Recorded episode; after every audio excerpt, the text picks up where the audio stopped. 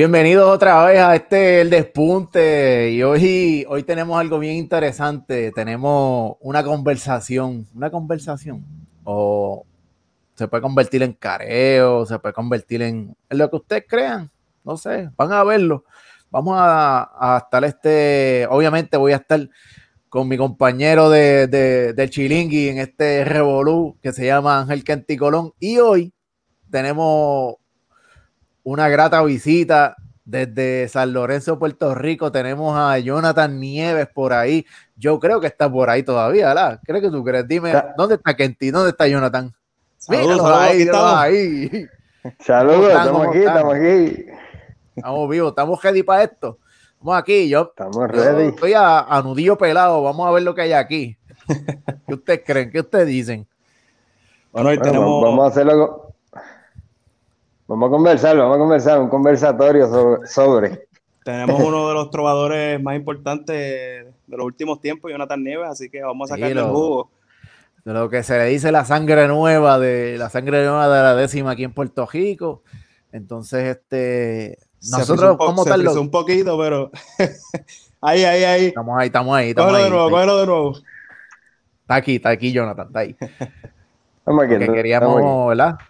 Queremos hablar un poco con Jonathan, ¿verdad? que él también es parte de la sangre nueva de este, de la décima puertorriqueña y, y este, y explicarnos, que nos explique, ¿verdad? Y nosotros vamos a abundar en, lo que es este, cómo, cómo entrar en un pico a pico y cómo prepararse, por ejemplo, para para una primera Honda o para un pico a pico, como, como Jonathan quiera o decida, ¿verdad? Y él se, se, se pueda nos quiere explicar, porque tenemos aquí, ¿verdad? Tenemos una, pequeña controversia que tenemos un video de que Jonathan nos tiene que hablar un poco de eso, porque nosotros no sabemos dónde es. Dice que es una feria, una feria agrícola del 2016. ¿Tú te acuerdas de eso, Jonathan? Muchacho. Cuando lo vea. El, link, el link va a estar aquí en la descripción para que lo puedan ver. Ya esto subió y el video está hoy por ahí, este, ya está rondando. Y este, este video, este, vamos a ver si esta parte va editada ahora. Porque comentaste algo que me, que, me, llamó la atención mucho y muy importante, muy interesante. Yo creo que por ahí podemos arrancar. Arranca, Jonathan, cuéntame. hiciste la, el, ¿verdad? La, expusiste cómo uno se prepara para una primera ronda. o para entrar un pico a pico. Este, y eh, yo creo que por ahí puede ser una parte importante por donde puede arrancar el tema de los concursos de trovadores. Porque en los últimos cuatro o cinco años me he dedicado a analizar eh, si, está, si está bien como están transcurriendo los concursos de trovadores si no hay que hacerle nada, si solamente quiera competir y ya, o si hay algo que mejorar. Siempre, ¿verdad? Todo tiene posibilidad de mejorar. Siempre, siempre hay oportunidad de eso. eso no. Eso no pero en ese. Sí, pero en, ese conversato, en ese conversatorio con muchos trovadores, eh, he tenido opiniones divididas y opiniones muy interesantes de qué tú haces cuando estás en una primera ronda. Hay trovadores, por ejemplo, por alguna razón, y por ahí fue que decidí, espera, aquí, hay que cambiar algo, por aquí hay que arrancar. Decían que tú tienes que mirar la mesa del jurado. Y de acuerdo al jurado que hay, usted va a cantar. Eso, tiene... eso, yo, lo he escuchado muchas veces y puede ser cierto, puede ser cierto. Eso es, es, más que cierto, eso es un gran problema que tienen los concursos de trovadores. Porque cuando tú puedes descifrar qué es lo que le gusta al jurado, estás, además de descifrando qué es lo que le gusta, reconociendo que ese jurado no es imparcial. Ese jurado va a, evaluar lo que le gusta. Puede ser también, Jonathan, que aquí no todos los jurados tienen quizás el mismo conocimiento. Y a lo mejor tú dices, bueno, si yo uso esta palabra. Por ejemplo, mira, a mí me pasó una vez, no sé si te acuerdas que lo hemos hablado, que dijeron que yo cometí una sonancia con, eh, no me acuerdo cuál fue la palabra, no sé si te acuerdas, esta, con, no me acuerdo la palabra, fue en Santa Isabel. No tenía nada que ver ah. con asonancia, terminaba en EA, claro, pero no, no tenía nada que ver con asonancia. Sí, sí. ¿Te acuerdas del casito, verdad? Eh, sí, creo que hubo un caso parecido, un concurso del compañero eh, que lo quiero mucho, aunque ya no está, ¿verdad? Casiano Betancourt en Carolina también pasó que un jurado comentó que había una sonancia porque el trovador rimó esta con poesía. Las dos acaban con A, pero no tiene. El caso, el caso mío se parece a ese. Se parece a ese. Entonces tú, entonces tú dices, espérate, yo no puedo ponerme a inventar aquí con esas cosas porque este jurado no, no entiende eso. No, no. Mira, hay, un, hay un, una persona que yo respeto mucho, quiero muchísimo, le quiero enviar, de hecho, un saludo. Hace mucho tiempo que no hablo con él, le debo una conversación, o muchas conversaciones, porque realmente con él eh, las conversaciones siempre son para algo, pero completamente educativas y súper interesantes. Me refiero a Framentor, Francisco Méndez Torres. Claro. Francisco, el profesor, ¿verdad? Yo digo profesor porque me enseña muchísimo y de muchos trovadores. Eh, don Fran fue una vez un concurso de trovadores que reciente de, recién llegado a los Estados Unidos y ya tenía la fama de, usar el lenguaje rebuscado y se anotó un concurso de trovadores, se inscribió y uno de los jurados le dijo, usted es el, famoso fragmentario, y le dije, sí, ah, pues aquí no vengo a usar el lenguaje ese que nosotros no entendemos, le dije. Entonces como sea, ¿cómo, ah, tú respondes eso? Él lo que hizo fue, le dijo, ah, pues elimíname de la lista, no voy a competir. Pues. Ese, es mi, ese, es mi, lenguaje, ese es el idioma español, pues entonces, ¿qué vamos a hacer? Si, si no lo sabemos evaluar, pues yo no compito. Pero y, que ellos no iban a entender, si él iba a hablar español, ¿verdad? No iba a hablar en, en, arameo o algo así. O que iba a usar un lenguaje que ellos no entendían. Claro, eh, lo que pasa es que él es muy conocedor, es muy estudiado, ¿verdad? Eh, eh, de la lengua española y tiene mucho concepto, tiene mucho conocimiento y sabe yo creo que Yo creo que el jurado de aquí es un poco vago también, porque nosotros no sabemos todas las palabras, no, no las sabemos. ¿Qué te cuesta a ti buscar una palabra quizás en el celular o... ¿Me entiendes? ellos no quieren hacer eso, le cuesta hacer eso. Sí, que hacer la decisión y ya, y no me importa fíjate si son, fíjate si son vagos, fíjate si son vagos, Jonathan, perdón. Fíjate si son vagos que aquí solamente escriben la última palabra que dijo el trovador. Eso es vagancia. Vagancia, puede ser que escriban lento, no todo el mundo escribe a la misma velocidad también. Eh, un dictado es algo que, ¿verdad? No, no, y a la velocidad de ciertos géneros en es, un, es un poquito pues, difícil. Una grabadora. Pero, Siempre, por más ligero que vaya el estilo, siempre uno escribe un 60% de la décima mínimo, el que se quiere forzar a hacerlo. Exacto. Pero parte de eso, eh, entrando en ese, en, ese tema, yo creo que es que hace tiempo, de cada cierto tiempo, hay que eh, aceptar que tienen que haber unas evoluciones en la mesa del jurado. No es que los jurados se tengan que retirar porque lleven 30 años siendo jurados, porque lleven no sé cuánto tiempo siendo jurados, sino que si ellos dejan de tener unas capacidades, por ejemplo, de copiar la décima completa, pues vamos a incluir una persona que lo haga y que sea jurado también.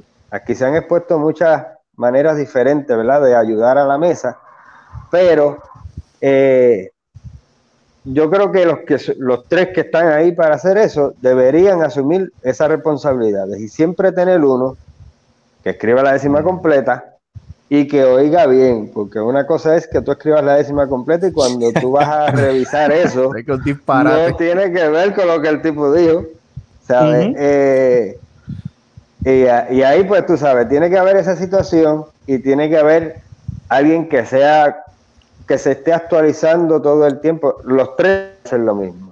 Actualizarse todo el tiempo en cuestión de vocabulario, que acepta la Real Academia y que ya no acepta. Es un punto eh, importante porque hay palabras que la Academia acepta todos los años, acepta términos que tú dices, ya lo aceptaron eso.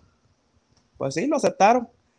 Y entonces esa es la Biblia de nosotros, por decirlo así. Tú te tienes que dejar llevar por eso. Si está aceptado, yo lo puedo. Exacto.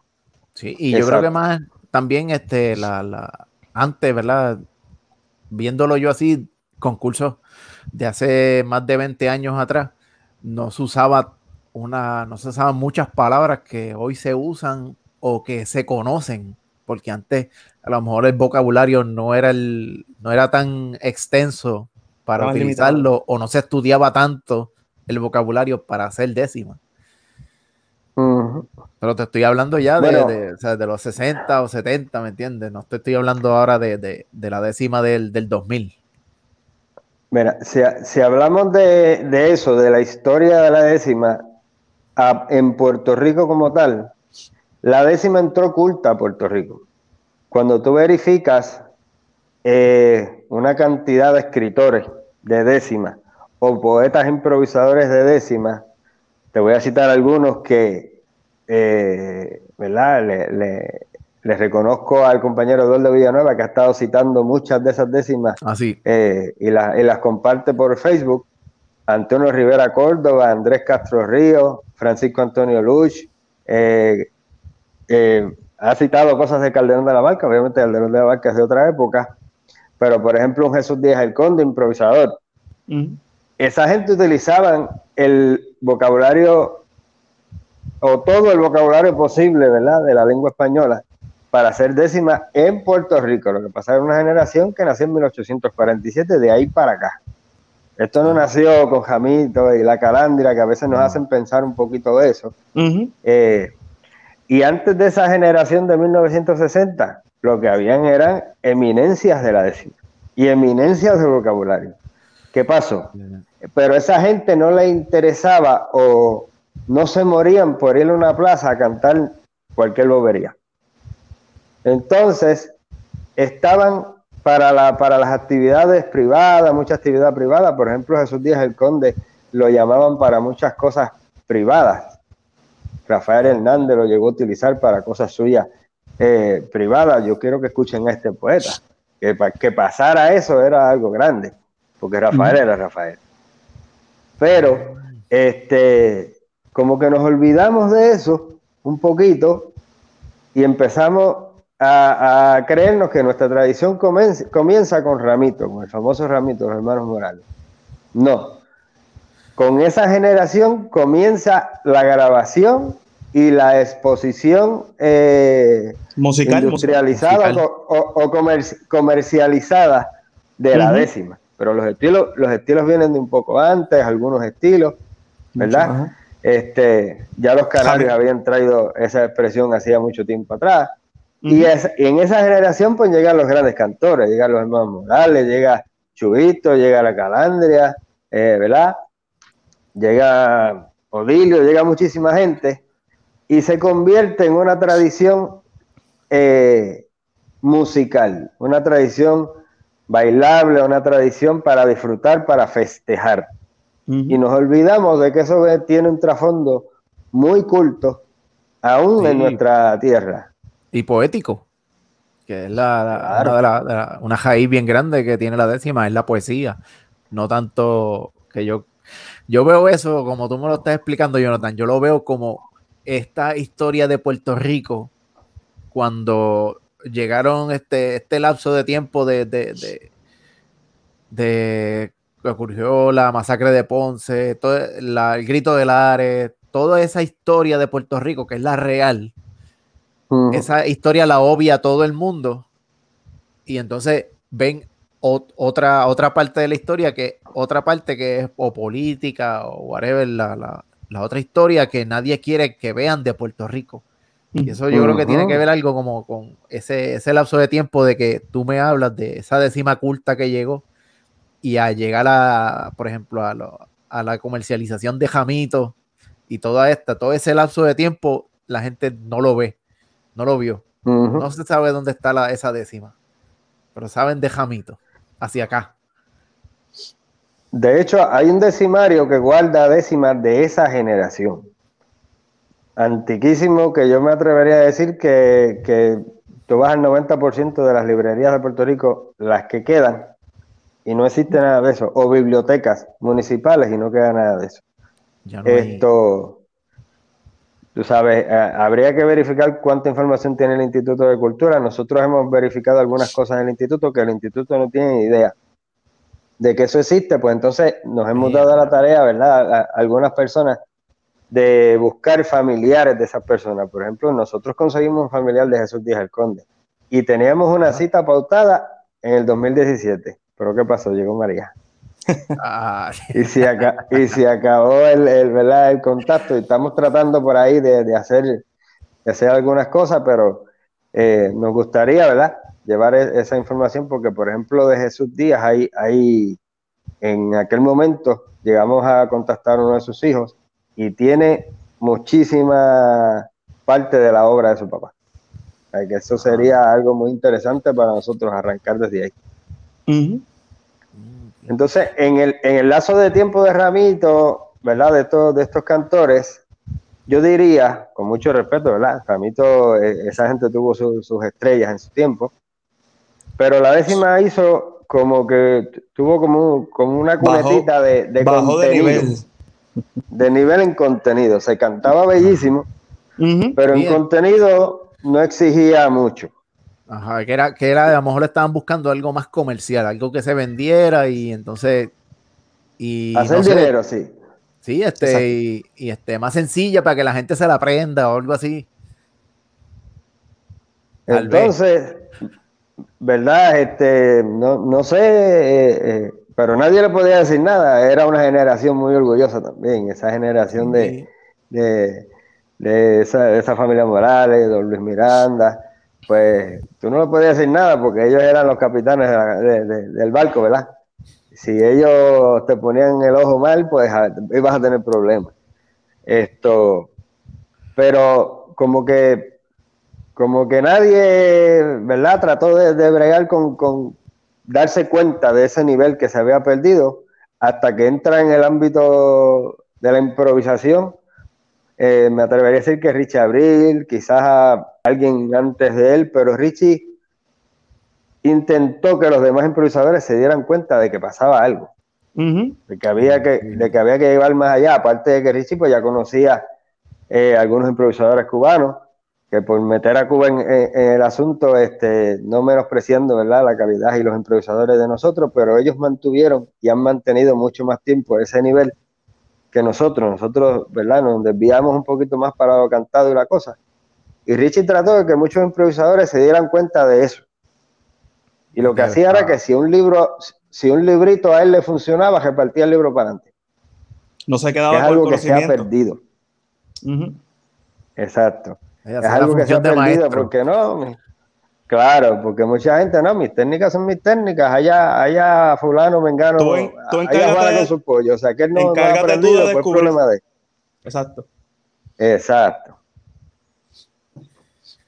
Mira, Jonathan, te, te voy a hacer una pregunta. ¿Qué te gusta más, escribir décimas o improvisarlas?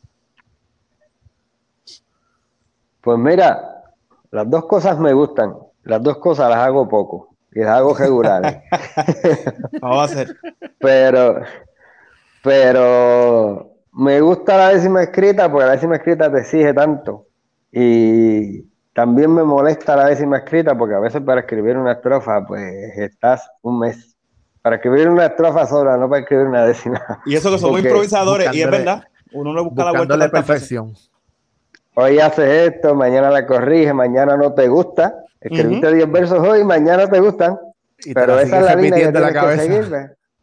Cuando vienes a ver, se te hace tan difícil escribir una estrofa que dejaste el papel botado. Y cuando, cuando yo me imagino que la mayor parte de los improvisadores que escriben, ¿verdad? Que les gusta escribir también, tienen que tener hojas sueltas en la casa a mitad que ni botándolas. Yo tengo muchas décimas que yo las leo y no me gustan. O en el teléfono, grabar en las notas. Hay décimas que yo las he visto que, la persona que las cantó en el disco me dice, mira, después que la canté no me gustó. O me di cuenta, o, me di, o, noté que tenía un error. yo, yo, grabé un disco en el 2016 y, Jonathan Nieves fue el que me dijo, mira, esta décima, decimilla, tiene un error. Yo no me di cuenta y la zumbé así. ¿Te acuerdas, Jonathan? La de sin mirar aquí en Claro, claro. Lo que pasa es que ahí también, pues, uno tiene un hijo, ¿verdad? Y uno, y uno lo acepta, eso es como un hijo, uno lo acepta como vino. Como y la concebí así, me emocionó cuando la escribí, la grabé y después que la analicé sin ese apasionamiento de que se me, se me ocurrió, ¿verdad? De momento. Ahí es que entonces, analizándola tres meses después que salió el disco, me di cuenta que tiene algo. Pero ya no, hay chance de, Eso pasa, eso pasa. Eso pasa, eso pasa. Pero me encanta la décima improvisada, este, también, porque pues reconozco que es un don que Dios me dio y le da a todos los improvisadores, ¿verdad? Eh, y me, gusta la, la, décima improvisada porque por la por poder transmitir, ¿verdad? Poder transmitir en versos quizás lo que yo siento eh, generalmente mi línea de improvisación es expresar lo que yo siento, a, veces, a, tratar de jalarle el pie, llevármelo al corazón, eh, subirlo a la mente para conseguir la rima y soltarlo. Pero siempre trato de hacer eso.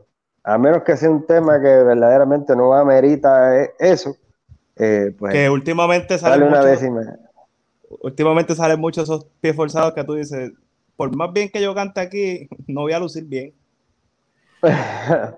Mira, en, e, ese asunto es que los, concursos de trovadores parecen sencillos, pero es algo bien complejo. Eh, yo creo, y yo no voy a un concurso, por ejemplo, a predecirle el jurado. Yo no voy a mirar que fulano tenga mucho conocimiento, que me, que me entienda.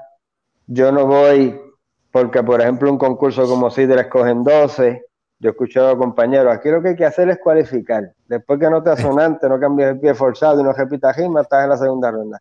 Se conforman con eso. Esa mentalidad, no, yo nunca he cantado así y considero que eso es esa es la mentalidad que le ha hecho mucho daño a la tradición improvisada de concurso de trovadores.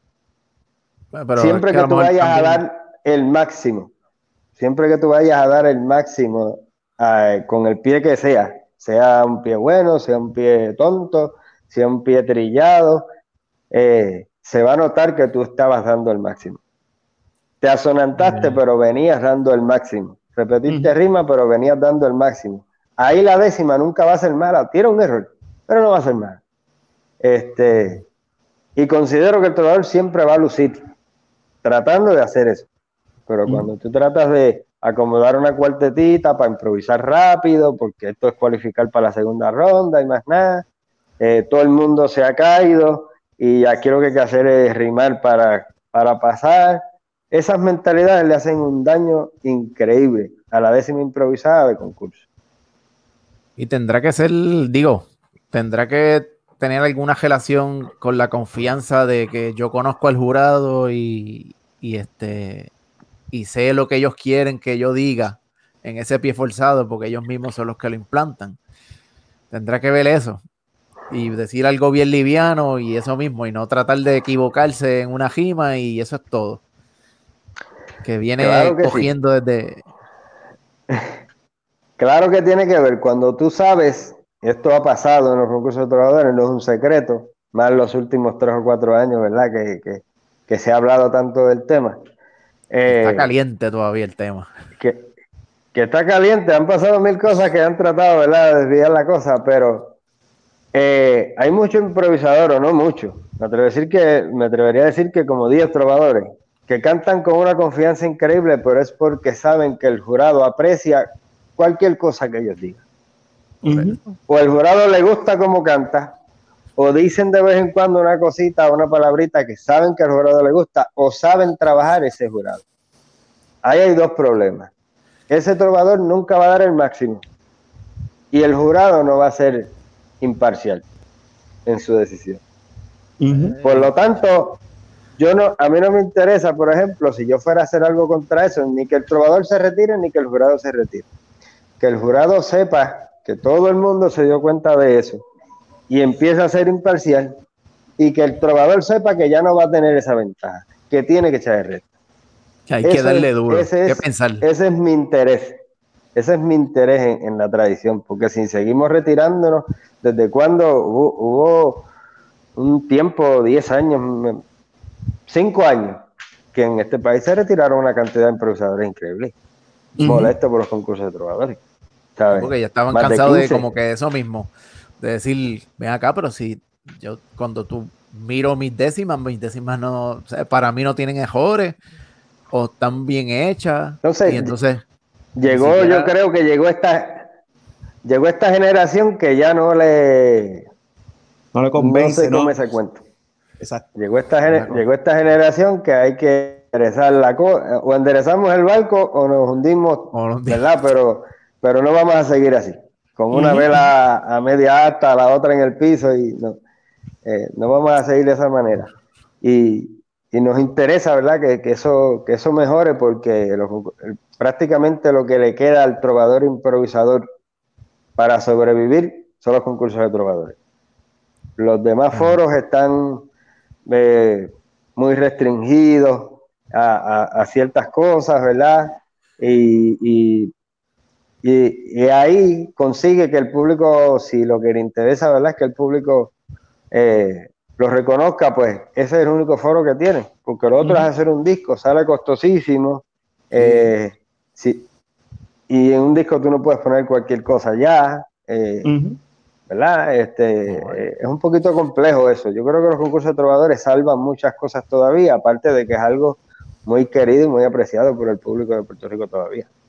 Sí, la gente va. La gente, se lo vive, se lo vive. Y eso, eso, eso, eso es lo más lo más que lo más que yo admiro, ¿verdad? Que la gente viene y sabe que está el concurso y se buscan su sillita y se sientan y escuchar cada décima. Y, a veces no saben a lo mejor evaluarla, pero le gustó. Le gusta sentarse allí. Pero entonces, ellos a lo mejor no saben mucho, pero ¿cómo, cómo Jonathan Nieves lo hace? Cuando llega allí a, la plaza. Llega allí a la plaza a pensar en pájaros preñados. ¿Cómo Jonathan hace para decir, me voy a enfocar en esto, o hace la técnica de ver el jurado. ¿Qué es lo que hace Jonathan Nieves para llegar allí a, la plaza y decir, yo voy a cantar lo mejor que pueda hoy? No, nunca, nunca miro la mesa del jurado. Los últimos años sí, pero la miraba y me desanimaba un poquito. es, mejor no mirarla. Sí, sí, pero hacer trabajo y, y olvídate del gesto. Realmente es subirse a la tarima con la mente en que voy a hacer mi mejor trabajo con lo que me salga. A veces ese ánimo de querer hacer un gran trabajo porque hay un gran público al frente, porque hay tantas cosas que uno quisiera decirle al, Puerto Rico de hoy y el tema te lo impide, pero eso fue lo que te salió. Hay que bregar con eso, ¿verdad? Hay que trabajar con eso. Eh, y esa es mi metodología realmente tratar de verdad de cada día adquirir más conocimiento, más vocabulario, todas esas cosas. Pero realmente no, no tengo un método específico, específico ¿verdad? Yo llegué y vamos a hacer, vamos a ver lo que me toca y vamos a voy a dar, voy a dar un, un reversazo aquí, Jonathan. Te voy a preguntar, ¿cómo tú descubres que tú puedes improvisar? ¿Quién te descubre? ¿Cómo, cómo tú dices, yo puedo hacer eso? ¿Cómo? ¿Cómo tú te descubres o quién te descubre a ti para tú decir, yo puedo hacer eso? Eso que ellos hacen en la tarima, yo lo puedo hacer. ¿Quién te, ¿Tú te descubriste? ¿Alguien te descubrió? Pues, pues mira, yo estoy tocando la tradición con mi papá, que es cuatrista, cantor, eh, requintista, guitarrista, de la tradición y de la bohemia. Desde, yo estoy desde los cinco años acompañándolo pero, eh, ¿verdad? Yo creo que, que, aprendí de él. Él acompañó a la mayor parte de los trovadores de San Lorenzo, parrandeaban y era, eran parranderos, ¿verdad? Eh, pero yo creo que fue en el 2000, 2010 por ahí que empecé a, escribir. Antes de ahí yo escribía una que otra décima y eso. en tercer grado yo escribí en primera décima porque me encantaba Luis Miranda. Y ah. pasaba la vida escuchando a Luis Miranda. Y en tercer grado yo escribí mi primera décima, que era para entregarse a un compañerito que quería enamorar a una muchacha. Oh, María. y, yo, y yo tuve que escribirle eso. Después no sé qué pasó ahí. Nunca los vi juntos, así que puede ser que la décima no haya funcionado. La décima no.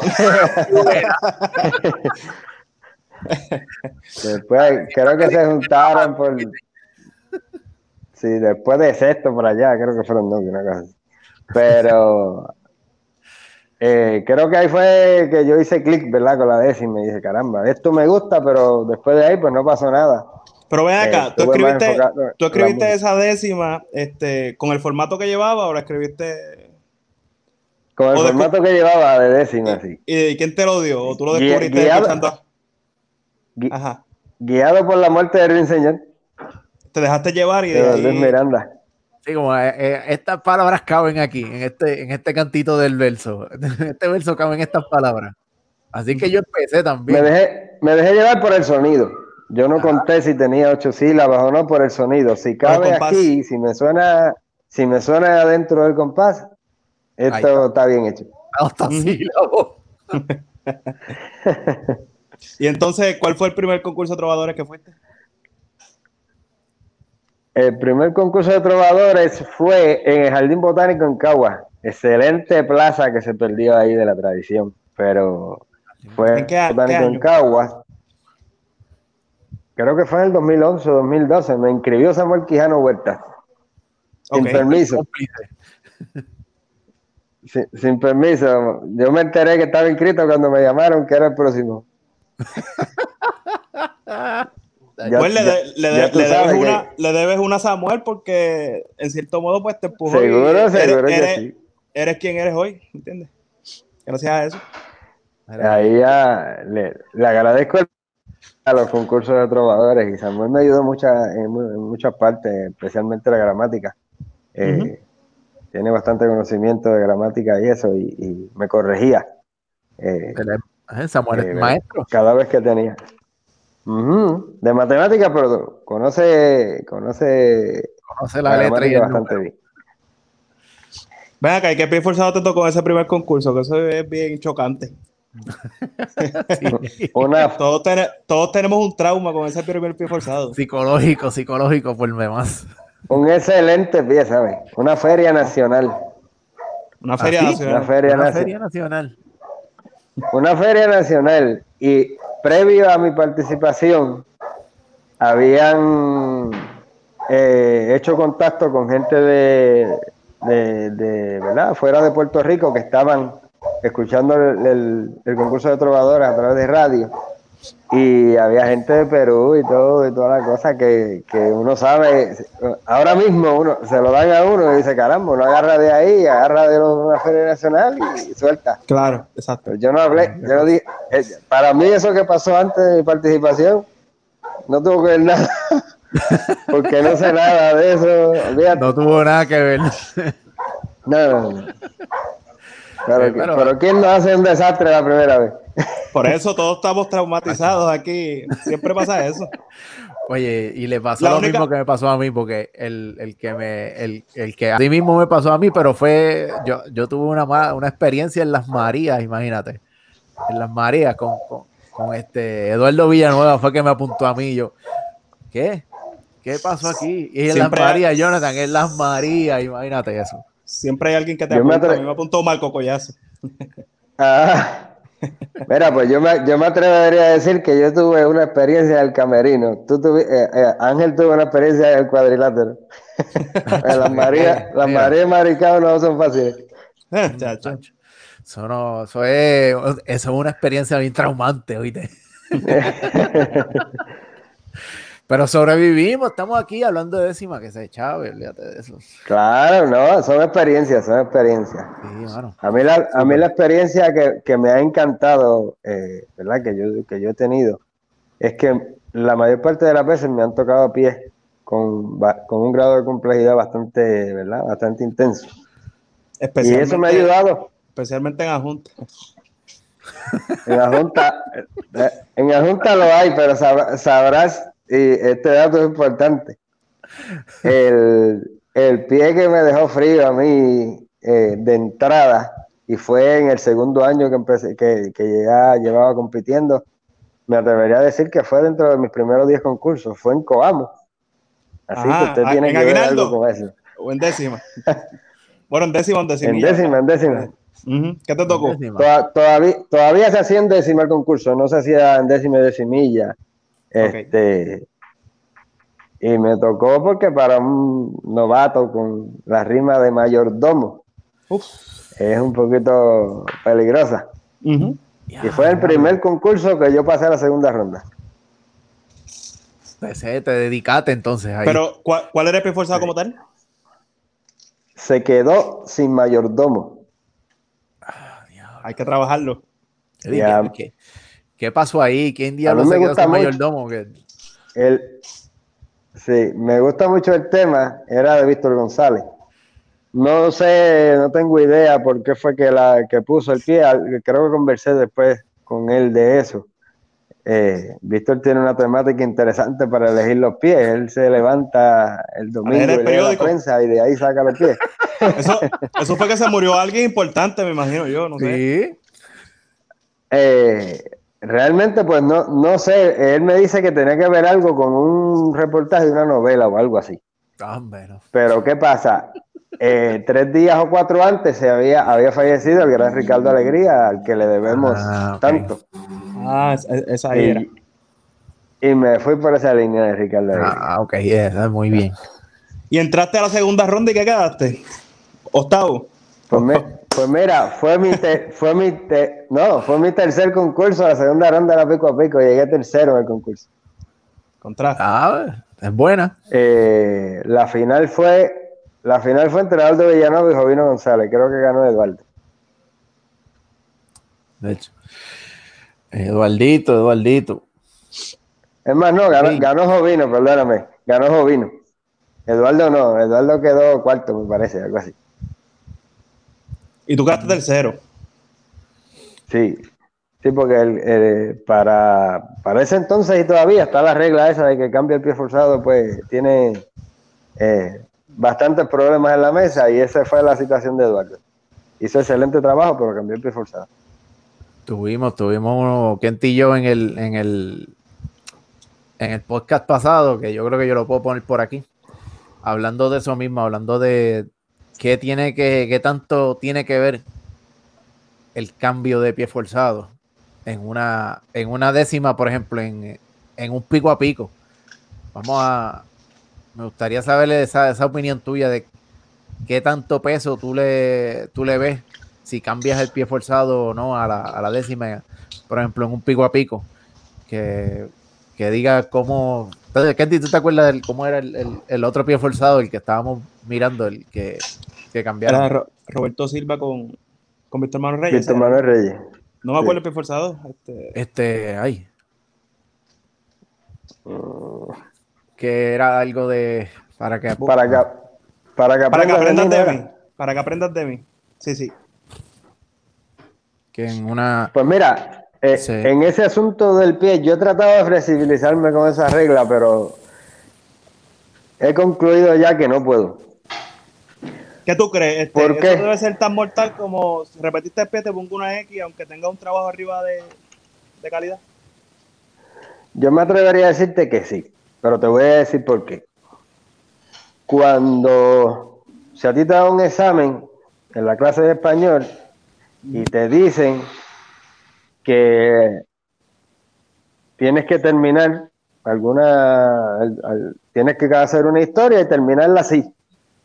¿Qué pasa si no la terminas así? Tiene cero. Pues estás mal. Estás colgado. El profesor no te da break. Este, si a ti te dicen, yo quiero una casa de 20 por 30 y tú quisiste acabarla en 15 por 20, pues, ¿qué va a pasar con el que la quería? No te va a pagar porque tú no hiciste lo que él dijo. Él te, él te dio unos parámetros y tú tienes que cumplir con esos parámetros. Es lo este único que te dan escrito. Este punto puede ser un eh, poquito debatible y, tengo algo, no sé qué tú pienses, pero dentro de las reglas, ¿sabes? Que yo tengo un papel por ahí que me dio una vez Ricardo Delgado del Instituto de Cultura, de un concurso dentro de las reglas no hay un, criterio que diga pie forzado. No, no lo hay. Sí, una regla como tal de eso, de lo que es el pie forzado. Porque fíjate que el contenido tiene 50 puntos. Si tú tienes un buen contenido arriba y lo que le cambiaste al pie forzado fue algo que quizás no cambia la temática. Porque el pie forzado hasta el público lo sabe. Pero yo, yo a veces comparo también eso con tú, a ti te dieron todas las herramientas para hacer un árbol. Y le pusiste las ramas más lindas del mundo, le pusiste el fruto más lindo del mundo, el tronco se ve chévere, pero no tiene raíces. Que es donde tiene que terminar. Va, para el piso. Este, y claro, no tengo ningún problema si voy a un concurso de trovadores y el jurado dice que no se va a eliminar por eso, pues esa es la decisión, pero hay que tomarla antes de, que comience el, certamen, ¿verdad? Para que los trovadores sepan. Pero considero que si cambias el final, si cambias tu conclusión y generalmente los pies forzados condicionan toda la décima, generalmente. Hay veces que se te sale un pie forzado que no necesariamente condiciona la décima porque depende únicamente del noveno verso. Tú puedes hacer, y el, y el, pie, y el décimo verso es un elemento más. Ok, yo, yo he tenido esta conversación con Ildefonso Coto y él me cuenta que una vez le tocó un Dios que no tiene igual. Y él terminó un Dios que es sin igual. ¿Cómo tú ves eso? ¿No le cambia la temática? No, no le cambia la temática, pero no es exactamente lo que te dijeron que tenías que decir. Exacto, pero entonces tú como jurado lo eliminas. Si, si, decidimos que Independiente, independientemente de lo que dijo arriba. Yo estoy abierto a cuando, ¿verdad? Cuando estoy en eh, trabajando en una mesa de jurado, a cualquier eh, eh, excepción que los compañeros de la mesa entiendan y que yo entienda que es algo que tiene sentido, podamos hacer. yo puedo evaluar. Yo puedo evaluar un concurso completo con esa regla de decir si, si cambian el pie y no le cambian la temática, no queda eliminada. Yo no tengo ningún problema. Eh, lo puedo hacer también. Pero yo creo que es algo, ¿verdad? Que, que duele cuando un trovador lleva nueve soles de versos y, te, con una cuneta. Porque cambiar el forzado ahí para de permitirle entrar a una segunda ronda a alguien que llevaba cuatro nubes de lluvia, tres charcos en la cajetera y, una cuneta sucia ahí. Ah, ah, pero ese, pero ese no cambió el pie forzado, pues, pues va ganando. Ese no, cambió el pie, ese no cambió el pie forzado, pero tiene cero casi en todo lo demás, ¿sabes? Pero le gana al otro porque el otro cambió el pie forzado. Mira qué cosa. Ahí me duele. Me dolería hacer eso, ¿verdad? Y yo creo mucho, mucho, mucho en el contenido de la décima. Yo creo que por ahí es que debe partir la evolución de los concursos de trovadores. Claro, en, porque, en, el contenido, en quitar, en quitar esas zonas de confort, en quitar esas predicciones que ya los trovadores pueden hacer, en quitar esa confianza en las mesas de jurado, ¿no? Siempre que tú te sientes ahí, piensa que vas para un juicio federal. Y coge la cosa en serio. Y, yo no sé, pero... En serio. Jonathan, no sé si, si te ha pasado, pero yo lo he visto así también. Hay trovadores que miran quiénes fueron los que llegaron al concurso y ya saben más o menos quién entra y quién no. Eso, eso es, todo eso va atado a la mesa del jurado. A la mesa del jurado. A la, a la tradición de cómo evaluar, a la tradición de cómo ver los pies forzados. Todo eso va atado a eso. Ah, por ejemplo, hubo una situación en algún momento que un trovador me dijo, mira, cuando esté fulano en la mesa, usted cante por el amor. No importa que te tocó la iguana en la quinta jama, usted va a cantar por el amor. Porque a esa persona le gusta eso. O sea, es un problema sí, para nosotros los trovadores porque tú no puedes ser libre de pensamiento ahí. Usted tiene que condicionar su pensamiento tiene que condicionar su vocabulario, tiene que condicionar todas esas cosas. Y si vas a tomar ese consejo, eh, conseguir todo el vocabulario a la velocidad que hay ciertos jurados que, que piden una velocidad también, para tratar de jalar ese tema por los pelos para acá. Y los trovadores no somos tontos. Eh, yo no sé si aquí alguna vez se pensó pues que los jurados eran supremos eran tres dioses del Olimpo que, que lo que ellos saben no lo sabe más nadie. Final exacto. Que lo que ellos saben no lo sabe más nadie. No, no, estamos en esa generación. Estamos en una generación que hay muchas mesas que tienen menos conocimiento que los competidores. Entonces nosotros sabemos quién hace buen trabajo y quién no. y, y no vamos a un concurso únicamente a divertirnos, vamos a escuchar a los compañeros también. Es, algo un poco más complejo. Y yo creo que puede crecer ahora que, ¿verdad? Que estamos aquí, yo creo que puede crecer un poquito más lo, la cultura de, ayudarnos de trovador a trovador, de decir, mira, digo, ¿verdad? El que, quiera aceptar opiniones y críticas de, de, sus compañeros, que vamos a decir, ya lo coño, te quedó buena la cuarteta, pero el bajante le faltó que tú mismo, Jonathan, tú mismo me, en algún momento me dijiste, mira, me gustó esto, pero te fallaste en esto, fallaste en lo otro. Que, la, que los trovadores nuevos o, o, que lleven experiencia tengan, tengan la, la, libertad de decir, coño, es verdad, me lo dijiste y es verdad, tengo que arreglar esto. Porque hay muchos que se trancan y es su manera y o su manera o para la calle, más nada. Claro, e, esa era la, la, vieja escuela, hacía eso. Y no asumía errores, ¿no? Eh, yo me equivoqué tal día, pero no se lo voy a decir a nadie. No. Este, claro, no, no, no es lo mejor que, que te equivoques consecutivamente, ¿verdad? Y, y cada vez que te equivoques llames al trovador, mira, me equivoqué. Porque entonces va a decir, como, como yo en un momento le dije a una persona, ¿verdad? Y no sé si él, la persona vea que yo le falta respeto, pero eh, yo le hice un señalamiento porque hablábamos después de cada concurso y todo el tiempo me estaba diciendo cosas que tú decías, eh, estás equivocado aquí, se lo comprobaba si tenía la respuesta en el momento, si no la buscaba y después lo llamaba y se lo comprobaba, y, ah, mira, me equivoqué, me equivoqué, me equivoqué, y al, punto de que le dije, mira, te estás equivocando demasiado, yo creo que debes seguir compitiendo y salte de la mesa de Porque tienes, tienes una secuencia de, Claro, reconoces conmigo que te estás equivocando, pero te estás equivocando cada vez que decides. Exacto, y no tratas de arreglarlo. No, entonces no, eh, te queremos mucho y toda la cosa, pero no, nos está haciendo daño. Hay que, hay que capacitarse. ¿Por qué? Porque nuestra generación, y siempre debió haber sido así, nosotros no podemos tolerar ni victorias ni derrotas que no inmerecidas, ¿verdad? Si yo gano un concurso que yo sé que yo no lo gano, para ambas, lo, yo creo que lo caballero debería ser, mira, yo más que analicé mientras estaban cantando los compañeros y yo no gano. Para mí aquí ganaba fulano. Y rápido hacer un consenso. ¿Ustedes creen que ganaba entre los ocho? ¿Ustedes creen que ganaba fulano? Porque para mí sí. Si todo el mundo dice que sí, trepar la tarima y entregar el premio, pues ganaba él. Que eso está bien difícil porque es que aquí son orgullosos. Se van a trancar por todos lados, se van a trancar. Yo verdaderamente es que no me ha pasado a mí. Yo estoy loco por hacerlo, pero créeme, que te den una victoria que no merece la única persona que hizo eso fue Eduardo Villanueva, creo. Si no me equivoco, creo que, él, yo sé que en Eduardo él dijo, no, ganó tal persona, toma. Creo que pasó eso, creo. No tengo conocimiento de eso. Sé, sé que, ¿verdad? Se han protestado decisiones, y, pero no, no, no sé si lo hizo, bravo. Un aplauso, ¿verdad? Para, para el compañero.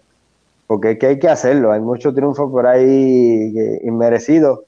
Y hay mucho triunfo inmerecido que ha, que ha concluido en el retiro de muchos improvisadores. A ver, sí, por la creo que, frustración. Yo creo que nos hacemos daño, ¿verdad? Haciendo esas cosas nos hacemos más daño que otra cosa.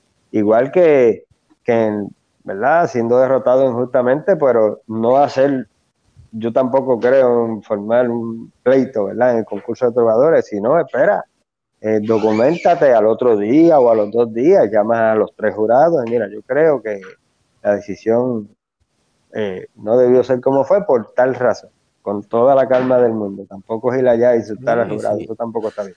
Y el jurado que esté bien documentado también, decir, no, mira, es que pasó esto, esto, esto así, y, tenga una decisión contundente que te puede decir, ah, bueno, decir, ah, pues está bien, es verdad. Claro, pero entonces que lo reconozcan y lo corrijan.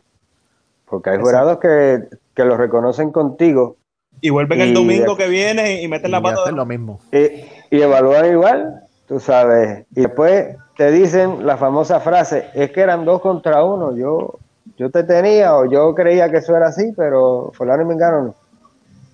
Este, yo, ¿verdad? Y, está bien que se diga, se digan todas esas cosas, ojalá todas las componentes de la, de la tradición improvisadora puedan ver este programa y, todos los demás que tengan que ver con, ayudar a la tradición, ¿verdad? Porque, por ejemplo, yo yo hablé una vez con, los jurados de un concurso y llamé al primero y me dijo que me tenía y los otros no. Llamé al segundo y me dijo que me tenía y los otros no. Llamé al tercero y me dijo que me tenía y los otros no. En el caso mío, yo te puedo decir los tres, pero no lo voy a decir. Y yo, ven acá, al último le dije, ya llamé a fulano y ya llamé a Mengano y me dijeron que me tenían. Entonces, si me tenían los tres, porque yo no pasé la segunda ronda. ¿Qué pasó ahí? Se le olvidó escribir. Ahí, ahí se, cayó, se cayó la llamada ahí. No, muchachos. Se, se, se, barata el argumento. Este, y es algo penoso porque eso le pasa a muchísimos compañeros que han llamado a jurados y mira, yo te tenía. Ah, pero mira, me tenía todo el mundo y yo me pasé a la segunda Está, Oye, está bien chévere. Y este concepto que lo vi, que yo creo que tú has participado, no sé si Kenty, pero este concepto que lo vi creo que fue el primero, no sé, díganme ustedes, Tejiki, el concepto de tener, por ejemplo, ocho trovadores y el primero canta y los otros siete son los que lo evalúan. Y así sigue esa, esta ronda de, autoevaluación. Ustedes han estado en eso. Explíqueme, explícame un poquito de eso, Jonathan o, y Kenty, si ya has estado. ¿Cómo es esta temática y cómo se comunican entre los siete en esa mesa para a decidir algo? Pues mira, eso tiene que ser, primero tiene que ser un concurso que sea por invitación. O un concurso que sea selectivo, que tienen que ser 12 trovadores o algo así. Porque es un concurso abierto de 20 y pico, no se puede hacer. No, 25 evaluando a uno no es posible. No, eso es imposible. Eh, que, haya un consenso, por lo menos de la mitad, es casi imposible. Pero, ya diciéndote eso, yo soy enemigo de los, de los eh, concursos invitacionales, de los certámenes invitacionales, ¿verdad? ¿Por qué? Porque a mí me encanta que todo el mundo tenga la oportunidad de expresarse. De improvisar, sí. De improvisar y, cada plaza que se convierte en un concurso invitacional, por tradición, termina eliminándose. Al fin y al cabo, ni concurso abierto ni concurso invitacional. Esa es como la agonía. Termina eliminándose. Exacto. están en agonía eso mismo.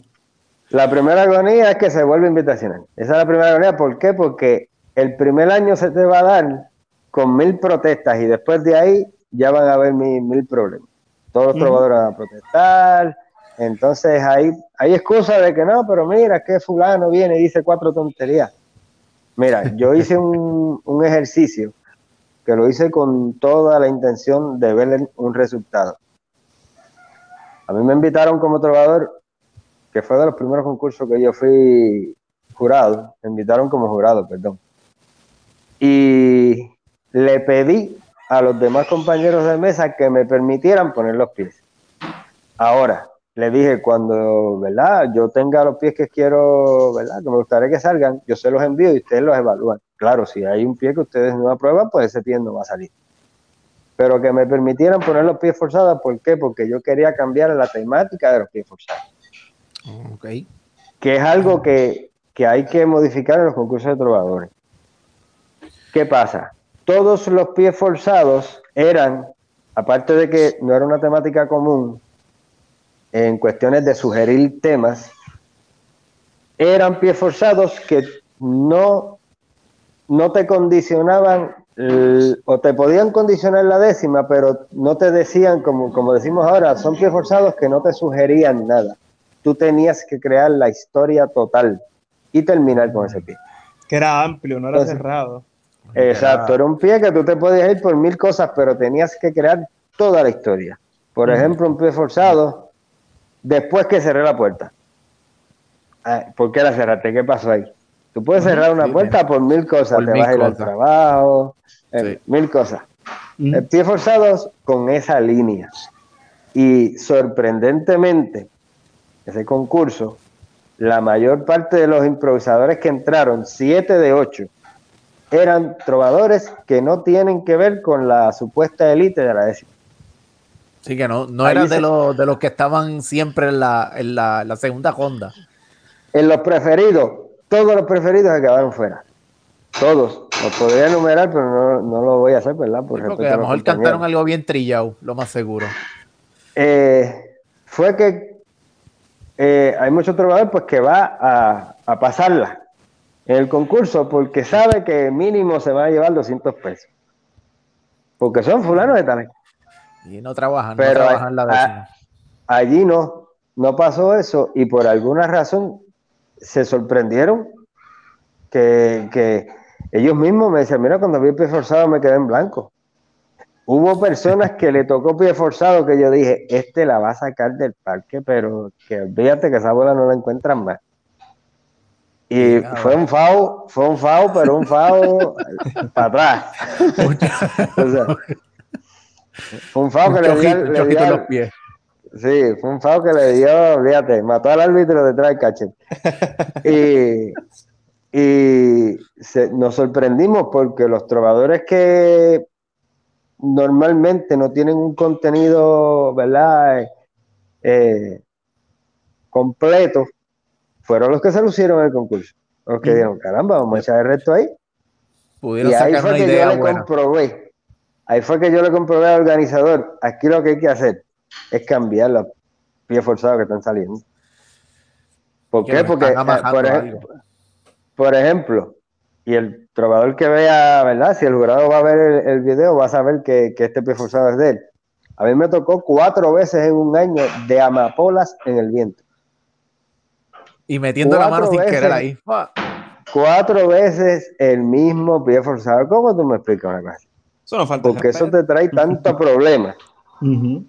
El jurado piensa que no, pero tú metes la mano ahí. Y lo primero que tú piensas es, cuando ves el pie, el, lo que yo canté la última vez, él está en la mesa el tipo que lo escuchó.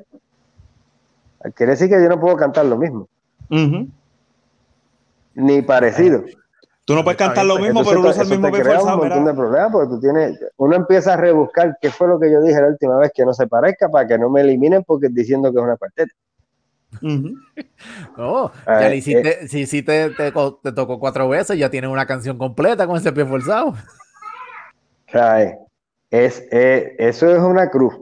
Que te toque un pie forzado que te haya tocado. Aquí hay trovadores, por ejemplo, Humberto Martínez le pasó, no sé si a ustedes le haya pasado, Humberto Martínez le pasó una vez que le tocó un pie forzado este fin de semana y el domingo que viene tocó el mismo. Ay, bien. Eso sí que es peligroso. Oye, pero y, meter la mano. A mí me ha pasado que me toca pies forzados que le han salido a otros, eso sí, pero gracias a Dios pues no, no me he repetido el mismo a mí. Gracias a Dios. Por aquí reciclan muchos pies forzados. Sí. Vagancia. Se recicla mucho vacancia, eso mismo. Si usted, si usted tiene un, si usted contrata a un jurado, mi manera de pensar, que tiene esa, tiene esa situación, que los compañeros eh, trovadores ya le han hecho señalamientos de esa persona, cualquier cosa, pues usted hable primero con esa persona, mira, se dice esto, vi esto, eh, vamos a tratar de modificarlo. Si usted lo va a llevar la próxima vez y usted, va, y usted ve el, mismo comportamiento, no vuelva a contratar. Ah. Pero hay, hay jurados que se han perpetuado en eventos que llevan 15 años siendo jurados. Y las decisiones para atrás, y para atrás, y para atrás. Siempre hay una discusión grande por, una decisión. No, eso, eso hay que modificarlo. No que se retire, pero o se, o se alinea Pues se retira porque no tiene otro sí. yo creo que esa, misma línea debe actualizarse y entonces este, tomar más en serio lo de, lo de abrirse y poder escuchar a todos los trovadores, no solamente a cierto grupo. Y yo creo que eso eh, hay tela para seguir hablando aquí hasta tres días cogidos. Yo, quiero comprometer a Jonathan para hacer una segunda parte porque conversación. Hay muchos temas, hay muchos temas. Sí, hay muchos más temas que se pueden tocar. Y me gustaría invitar pues a Humberto Martínez, Rosaura Batista y vamos a conversar aquí. Con mucho gusto, con mucho gusto. Pues mira, este, le quiero dar las gracias aquí a Jonathan Nieves, ¿verdad? Que aceptó sentarse aquí con nosotros y que se dio cuenta que tenía que actualizar su teléfono y lo actualizó. Y entonces, este, a Kenty Colón. Y este, Jonathan, este, tiene, tiene, tú tienes redes sociales donde te puedan seguir, donde puedan ver tu, lo, lo que tú tienes para ofrecerle al, público que te sigue, que te sigue en los concursos, porque pues aunque no lo creas, tiene fanáticos también. mira, verdaderamente no, no, yo no comparto, ¿verdad? Muchas de las cosas que, hago, décimas, así, ¿verdad? Que creo que son, o por respeto a alguna persona, hace poco compartí una que fue para un, caballero que falleció en el barrio, que era un pilar importante, ¿verdad? de la comunidad. Esto, pero no, yo no hago muchas cosas, yo soy más tímido para eso que, que nada. ya, ya, ya, este, ya, estamos haciendo que se suelte un poquito, ya olvídate. Sí, ya mismo, ya, mismo lo ponemos, hacemos un fanpage a Jonathan también. estamos ahí, estamos ahí. Pero yo verdaderamente lo más que busco es que es llevar el, siempre que abro la boca para algo, tratar de llevar un mensaje, ¿verdad? Y, y, reflexión. Yo soy un cantor así, ¿verdad? De reflexión más que otra cosa. Pero nada, agradecido, ¿verdad? Con las personas que están pendientes de lo que uno está haciendo y eso, y espero que siempre sea de su agrado, con Dios por delante, lo que, lo que hacemos. Y viene una segunda parte por, mi canal. Entrega mi canal, Bueno, si, si, es por, si, es por este, si, es por este, si es por este tema, viene una saga. sí, viene, viene, viene por ahí, viene por ahí. Era, entonces, este, Kenty, ¿dónde te conseguimos? Kenty Colón en, Facebook, Instagram y el canal de YouTube. Y entonces a mí me consiguen en Facebook, me consiguen en Instagram, me consiguen aquí en YouTube como El Gallego Cruz y en Instagram también lo consiguen como El Despunte Podcast. Muchas gracias a estos dos caballeros que estuvieron aquí conversando con nosotros, conmigo y haciendo un poco de haciendo un poco de cultura, porque ahora de esta manera pues también hacemos cultura, porque tenemos que hacerlo así. Así que muchas gracias a todos por escucharnos, suscríbete al canal y nos vemos en la próxima. Gracias a ustedes.